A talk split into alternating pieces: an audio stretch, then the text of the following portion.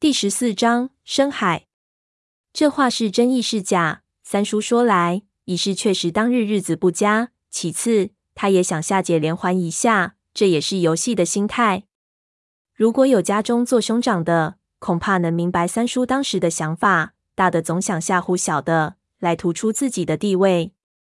然而解连环也不是傻瓜，并不为所动，只是冷笑一声，便不再搭话。三叔自讨了个没趣。礁盘不大，几块露出水面的礁石十分显眼。虽不知道洞口开在何处，但是想必也不会过于难找。解连环划船，三叔打起风灯，进入礁群，便一座一座开始探照。不久，就在礁盘西面一块旧齿形的礁石下面，寻得了洞口。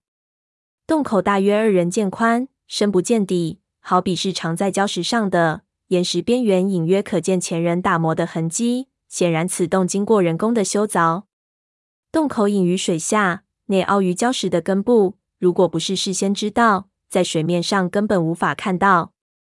三叔穿戴上装备，就想进入，却给解连环拦住，说下面水路复杂，他知道路线走法，还是他在前面比较好。此话有理，三叔也不好勉强。于是解连环先入的洞内，三叔尾随其后。入洞三十米，便可知道这是礁盘中天然生成的空洞。里面礁骨横生，错起的珊瑚礁岩犹如一块块巨人的板骨，嵌在洞穴的两壁。不过板骨的末端都和四周的岩石融合成了一体，所以看来更像是无数的怪异海盘车吸附在岩壁上。海底洞穴潜水相当危险，然而两人毫无经验，根本没有意识到自己在做什么，未做一点措施，就一直往内游去。大约在礁洞中。匍匐游行了十几分钟，三叔便看到了岔口。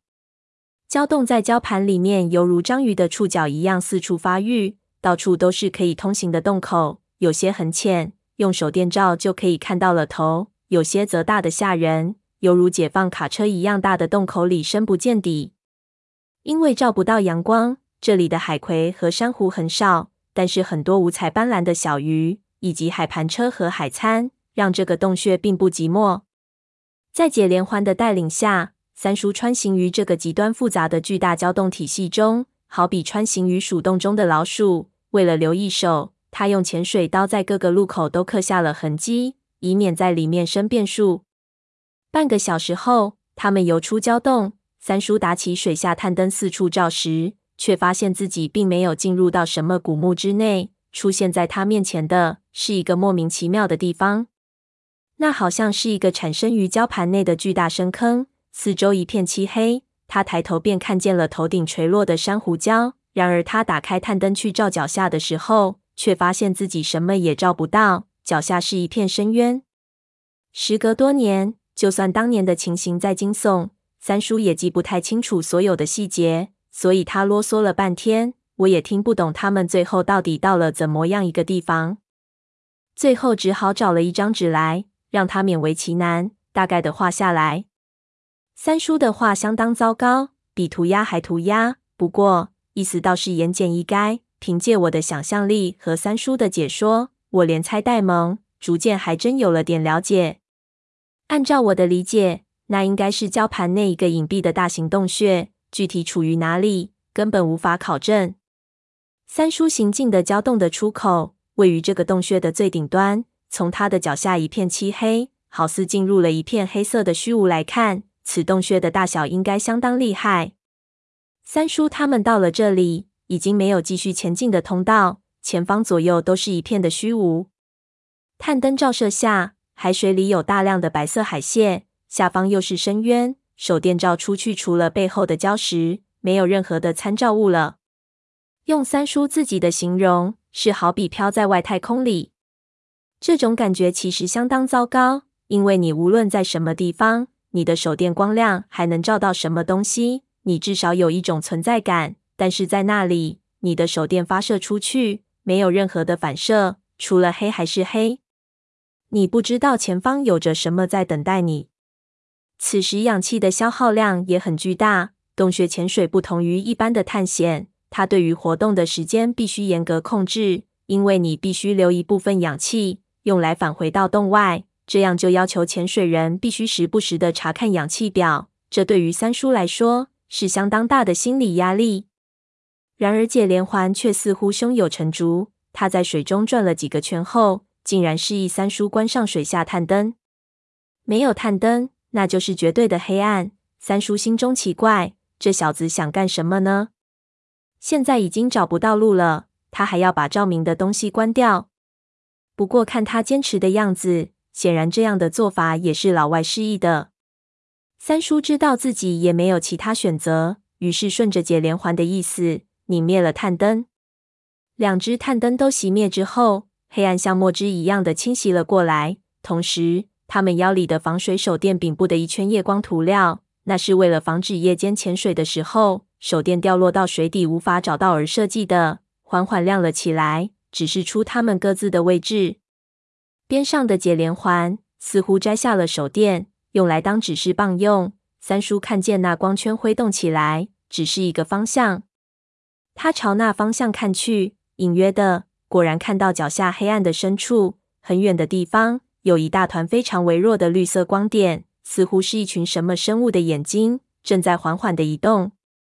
三叔心里咯噔了一下，顿时紧张起来，因为他听很多渔民说过。海里什么东西都可能有，这绿色的眼睛该不是什么潜伏在黑暗深处的生物吧？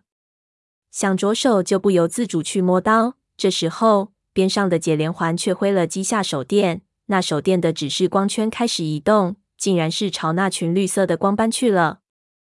三叔心里暗骂：别看他平时大大咧咧的，吓得之后，三叔的处事风格其实很小心。解连环这样横冲直撞，实在是不妥当。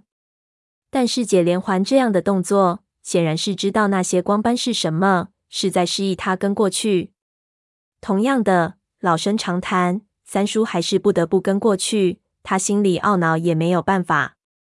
没有灯光照明，只跟着一个冷光环潜水，人就好比少了眼睛。这种融化在冰冷黑暗中的感觉，三叔在以前下的时候尝到过苦头。如今又一次遇到，而且还是在水下，三叔就越发感觉到不安。